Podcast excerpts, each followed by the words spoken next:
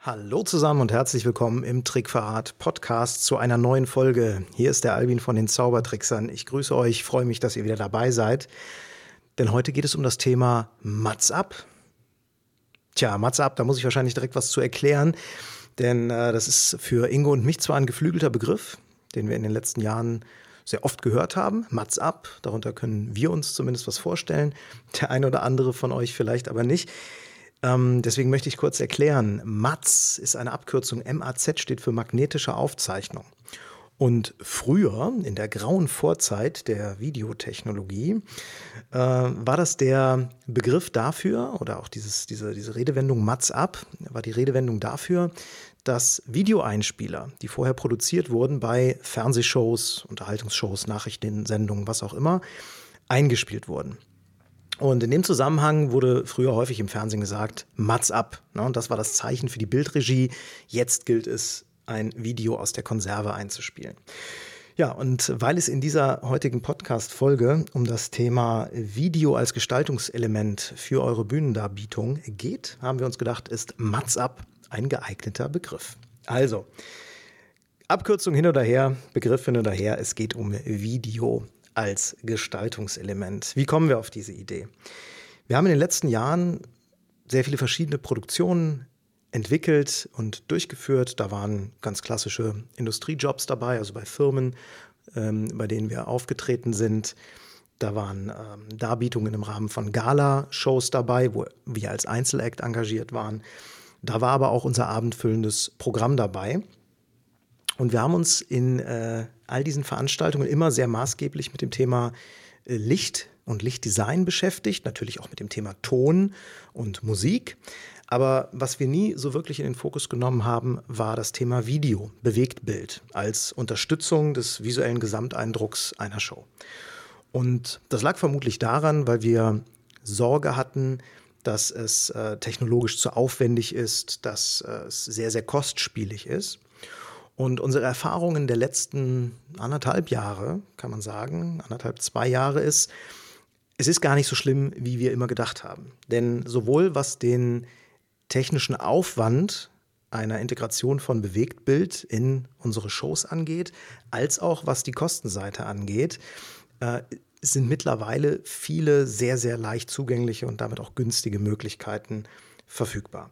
Ja, und genau darüber möchten wir, möchte ich heute in dieser Folge etwas erzählen. Wir haben vor einem Jahr eine neue abendfüllende Show entwickelt, die hieß Cinemagics. Und das wesentliche Thema in dieser Show, in den einzelnen Darbietungen, die wir in dieser Show hatten, war das Thema Kino. Kino, Film, Hollywood. Und da lag es auf der Hand, dass wir bewegte Bilder, also Filmbilder, Filmszenen, äh, Videoszenen als ähm, elementaren Bestandteil in diese Produktion einbauen. Und deswegen haben wir uns zur Gestaltung dieses Abendprogramms sehr intensiv mit Video beschäftigt. Wir hatten das große Glück, dass wir mit unserem Showtechnikpartner, mit dem wir zusammenarbeiten, einen Partner an der Seite haben, der über eine sogar mehrere LED-Wände verfügt. Das heißt, er konnte äh, neben der Lichtinstallation, der, die er schon immer für uns macht, und ähm, der Tontechnik, auch eine äh, LED-Video-Wall auf der Bühne installieren und wir konnten diese als festen Bestandteil des Bühnenbildes nutzen und auch als dramaturgisches Element nutzen. Ja, und weil wir nicht einfach nur unser Logo oder irgendein festes Standbild auf diese LED-Wand werfen wollten, haben wir gesagt, müssen wir Videocontent produzieren und tatsächlich wichtige Bestandteile, wichtige visuelle Bestandteile für diese gesamte Show auf diese LED-Wand werfen. Das war so der Startschuss für uns und der, der wichtigste Impuls, dass wir uns ernsthaft mit dem Thema Video beschäftigt haben. Es gab noch einen weiteren Impuls und zwar konnten wir im äh, letzten Jahr und auch in diesem Jahr äh, Engagements äh, auf Kreuzfahrtschiffen wahrnehmen. Ingo hat die wahrgenommen auf zwei verschiedenen Schiffen und hat dort eine ähm, Show gezeigt in den Showrooms dieser großen Kreuzfahrtschiffe die jeweils ähm, technisch top ausgestattet waren. Die haben eine super Lichttechnik, die haben äh, sowieso eine super Tontechnik und die haben in der Regel auch Video-LED-Wände als Bühnenhintergrund. Und ähm, in äh, diesen Shows, bei diesen Auftritten hat Ingo auch Bilder verwendet. Oft waren das zwar nur Standbilder, aber auf diese Weise konnte eine 45-minütige Show mit ganz vielen verschiedenen Bühnenhintergründen versehen werden. Auf eine sehr einfache Art und Weise. Und das hat auch die visuelle Gesamtwirkung dieser Show erhöht. Ja, es ist insgesamt professioneller gewesen, es hat professioneller gewirkt, als äh, wenn man, ich sag mal, nur mit Lichttechnik gearbeitet hätte. Das sind also die beiden wesentlichen Erlebnisse, ähm, also einmal Cinemagics, unser abendfüllendes Programm, und einmal dieses Engagement auf den Kreuzfahrtschiffen, die äh, uns mittlerweile zu der Überzeugung gebracht haben, dass es sich immer lohnt, ähm, Videotechnik, Bewegtbild in eine Show einzubauen. Selbst wenn es eine kleinere Show ist, bei der ähm, keine große Bühne mit LED-Wall im Hintergrund verfügbar ist, kann man über Beamer, da komme ich jetzt gleich noch zu, Videotechnik in die Show einbauen. Das lohnt sich. Ja, ähm, ich fange zunächst mal an mit den Einsatzmöglichkeiten für Bewegtbild, für Videobild. Gibt es nämlich verschiedene Punkte in Shows, in denen ihr Videobild einsetzen könnt.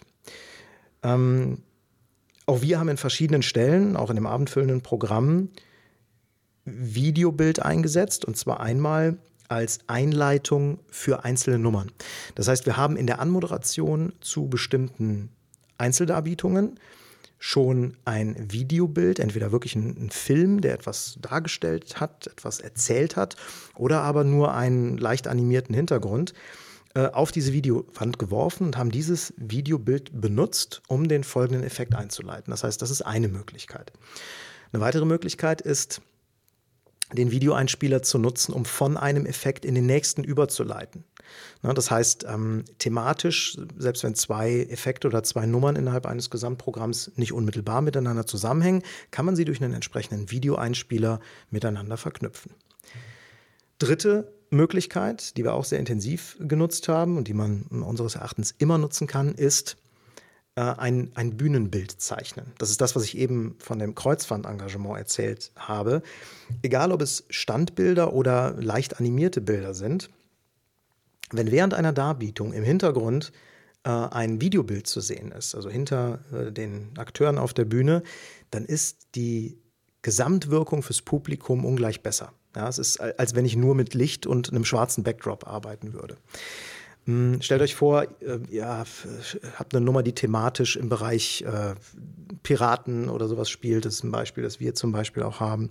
Äh, da haben wir dann in den Hintergrund ähm, eine Piratenflagge, die so im Wind weht projiziert und das ganze Bühnenbild wirkt dadurch anders. Oder in unserem Vampir-Act, den wir auch im Cinemagics-Programm haben, äh, haben wir im Hintergrund so ein, erst so ein dunkles Haus mit einem Mond, so einem sichelförmigen Mond, also eine bedrohliche Atmosphäre.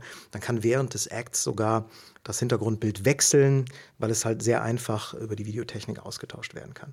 Das heißt, diese Möglichkeit, einen Bühnenhintergrund über ein Videobild zu schaffen, ist auch eine sehr, sehr schöne. Äh, eine weitere Möglichkeit ist natürlich, den Videoeinspieler ganz aktiv als Bestandteil eines Effektes zu nutzen. Ja, zum Beispiel zur Auflösung einer Vorhersage. Ja, oder ihr lasst etwas auf der Bühne verschwinden, spielt dann das Video ein und äh, an einem völlig anderen Ort außerhalb des Theaters, irgendwo in der Stadt, in der ihr auftretet, taucht dann dieser Gegenstand wieder auf. Also auch das ist eine Möglichkeit, Video aktiv einzusetzen. Also als Zeitüberbrückung zwischen zwei Acts, als Einleitung in einen Act, äh, als Bühnenhintergrund und damit elementaren Bestandteil des Bühnenbildes, das ihr habt, oder halt Videoeinspieler als Bestandteil des Effektes.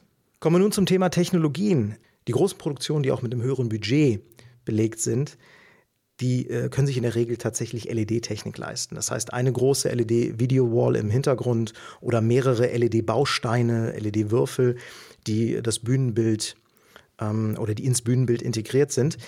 Das ist, das ist natürlich der schönste Fall, weil eine LED-Wand im Hintergrund, die ein Videobild oder auch ein Standbild projizieren kann, ähm, ist relativ unanfällig für Schattenwurf, der durch die Akteure, die auf der Bühne äh, sich bewegen, passiert.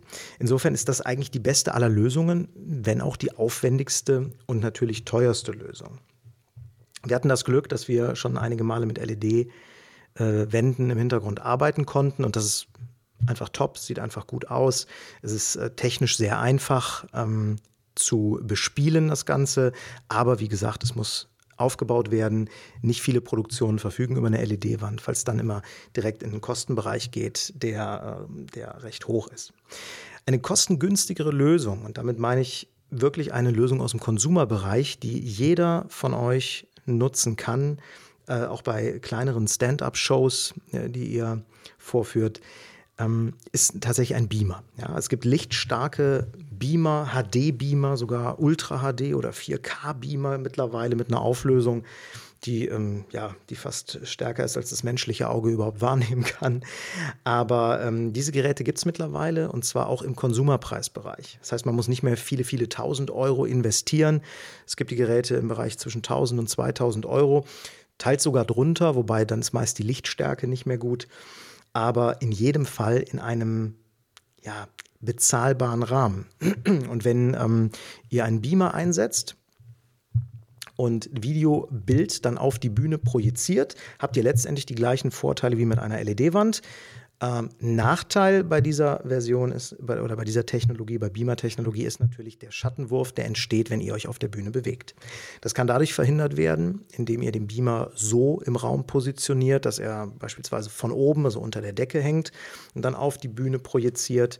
Äh, aber selbst da ist die Gefahr des Schattenwurfs nicht ganz ausgeschlossen, denn wenn ihr euch nah vor die Rückwand, also an die Leinwand stellt, dann entsteht in jedem Fall ein Schattenwurf. Ist also nicht ideal. Eine Lösung, die das ausgleicht, die gibt es seit einigen Jahren auf dem Markt, sind die sogenannten Low-Distance-Beamer oder Kurzdistanzbeamer. Es gibt auch Ultra-Kurzdistanzbeamer mittlerweile. Das sind Beamer, die eine ähm, spezielle Vorrichtung am Objektiv haben, entweder einen Aufsatz oder eben ein spezielles Objektiv das den Beamerstrahl im Winkel über ein Spiegelsystem an die Wand wirft. Und äh, die Verzerrung, die dadurch entsteht, durch diese sehr kurze Distanz zur Leinwand, die wird äh, von dem Beamer selbst dann ausgeglichen. Heißt also praktisch, ihr könnt einen Beamer 30, 40 Zentimeter vor eine Leinwand stellen und habt trotzdem ein verhältnismäßig großes Bild. Das ist natürlich für unsere Anwendungen ideal, weil wir uns dann vor dem Beamer bewegen können. Ja, das heißt, auf der Bühne äh, sind wir als Akteure, hinter uns ist der Beamer und 30 Zentimeter dahinter ist dann die Leinwand. Ähm, ist eine gute Lösung, die äh, dieses Problem des Schattenwurfs, dadurch, dass wir immer durch den Beamerstrahl durchlaufen, verhindert.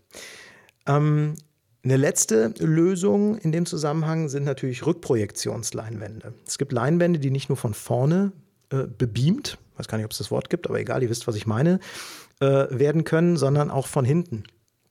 Ähm, die sind äh, durchlässig in einer speziellen Form, lichtdurchlässig und das Bild muss natürlich gespiegelt werden. Das heißt, für eine Rückprojektion braucht ihr einerseits eine besondere Leinwand, andererseits auch einen Beamer, der das Bild spiegeln kann, wobei das etwas ist, was die meisten Beamer, selbst die Low-Cost-Konsumergeräte mittlerweile können. Ja, und eine Kombination aus äh, Low-Distance-Beamer und Rückprojektion, äh, die, die, ist nahezu ideal, weil ihr könnt ähm, die Leinwand in nur einem sehr geringen Abstand von der Rückwand der Bühne positionieren, durch die Kurzdistanz des Beamers und habt das Schattenwurfproblem zu 100 Prozent beseitigt, weil der Beamer eben hinter der Leinwand steht und rückseitig drauf projiziert. Ja, also diese Möglichkeiten gibt's und ähm, während die LED-Wall sicherlich die zwar beste, aber auch aufwendigste und damit am seltensten eingesetzte Möglichkeit ist, sind die Beamer-Lösungen, die ich jetzt hier gerade vorgestellt habe, sicher für jeden von euch ähm, möglich. Und äh, das wird auch was sein, was wir in Zukunft bei kleineren Produktionen durchgängig einsetzen wollen. Also nicht nur auf den großen Bühnenshows, wo wir auch Illusionen zeigen, sondern auch im äh, kleineren Stand-up-Bereich, das spielen wir jetzt auch zunehmend häufiger, wollen wir nicht mehr auf das Element Video verzichten. So, die nächste Frage, äh, nachdem wir jetzt geklärt haben, an welchen Stellen dramaturgisch im Programm man Videoeinspieler einsetzen kann und welche Technologien es so gibt, die für uns geeignet sind, kommen wir zum Thema Material, Content. Wie gesagt, ich hatte es eingangs erwähnt, ähm, eine Videoleinwand, eine Beamer-Leinwand oder auch sogar eine LED-Wall sind natürlich verschenkt, wenn ihr da lediglich ein festes Standbild draufwerft. Ja, also das, das Blödeste, was man eigentlich machen kann, ist, wenn man Videotechnik oder Übertragungstechnik zur Verfügung hat und man wirft tatsächlich nur sein eigenes Logo oder das, das eigene Bild, Profilbild oder Artwork ähm, auf die Leinwand. Das kann man machen. Äh, das ist in jedem Fall besser als nichts, weil auch da wirkt der Hintergrund nicht einfach nur wie ein schwarzer Theaterhintergrund oder wie ein Spider-Backdrop, äh, den ihr vielleicht mobil einsetzt.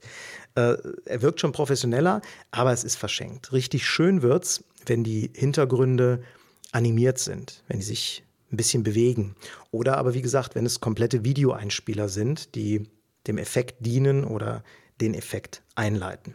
Ja, aber woher kommt jetzt das Material? Gut, es gibt einmal die Möglichkeit, selbst Videomaterial zu produzieren. Heutzutage überhaupt kein Problem mehr. Jedes Smartphone hat HD-fähige, hochqualitative Kameras. Ihr könnt nahezu sendefähige, also fernsehsendefähige Videos äh, mit Konsumergeräten aus dem Smartphone-Bereich produzieren. Das ist überhaupt kein Thema mehr. Schnittprogramme gibt es auch äh, wie Sand am Meer für mobile Geräte. Also auf dem Smartphone selbst könnt ihr schneiden, für PC, äh, für Mac, also äh, Schnittsoftware im, im Low-Cost-Bereich oder auch im professionelleren Bereich.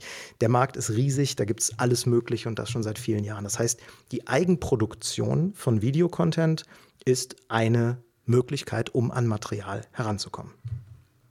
Eine weitere Möglichkeit sind äh, Stockvideos.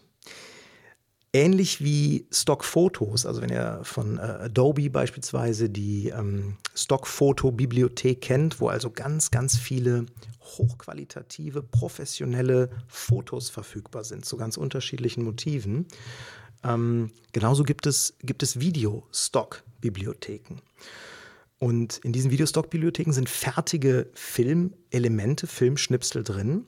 Die haben allerdings die Besonderheit, dass die sehr häufig nicht so einfach anpassbar sind an eure Belange. Ne? Also es sind zwar fertige Videoclips und wenn ihr jetzt einen findet, was weiß ich, eine, eine, animierte Blumenwiese oder sowas und die passt genau zu eurem Effekt, den ihr da vorführt, dann kann man das machen.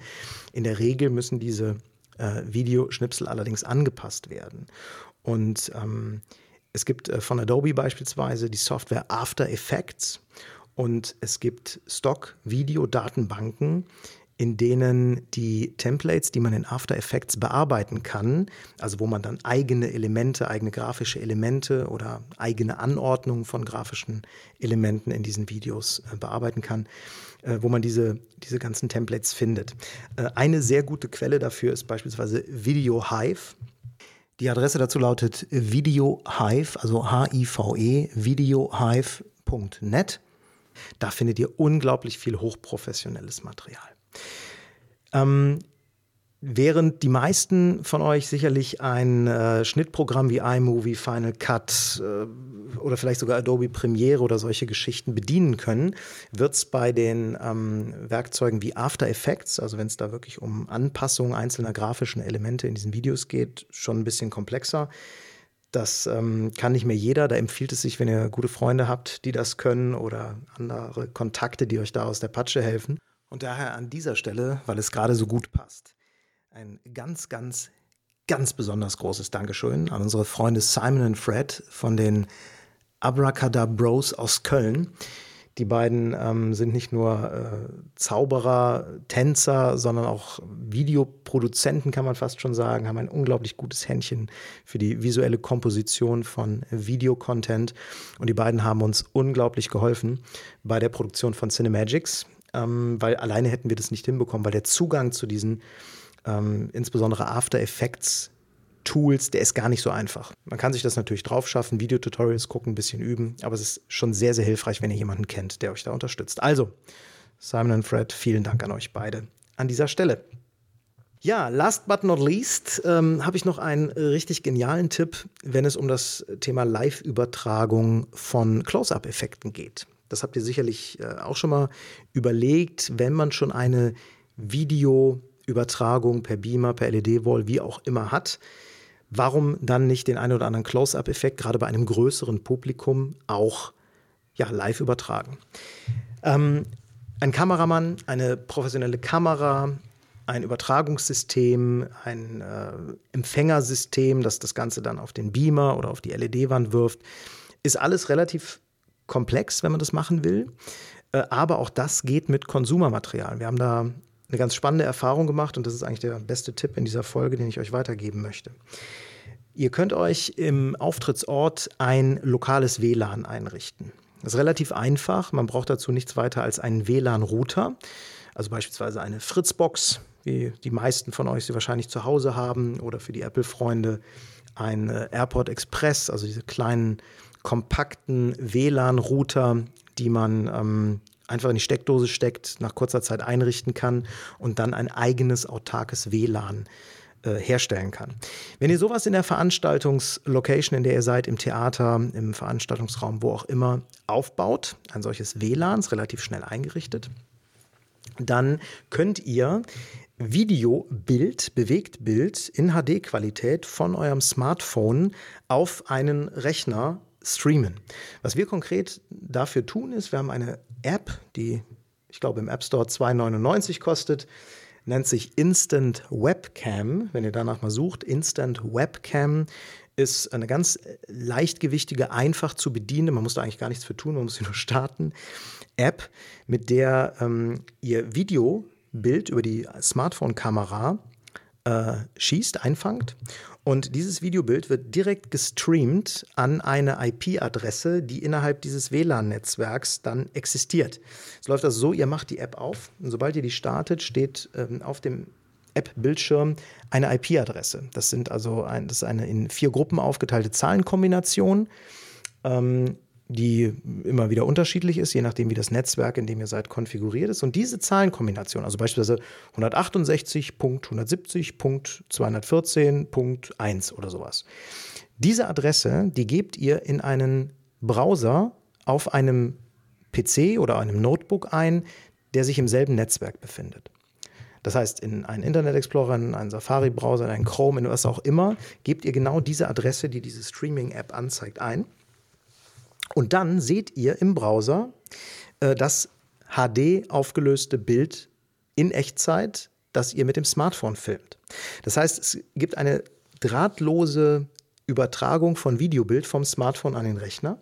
Und wenn ihr den Rechner nun an einen Beamer anschließt, habt ihr logischerweise das Beamer-Bild, das große Beamer-Bild, das vom Rechner übertragen wird. Und darauf seht ihr dann die von der Kamera aufgenommenen Bilder.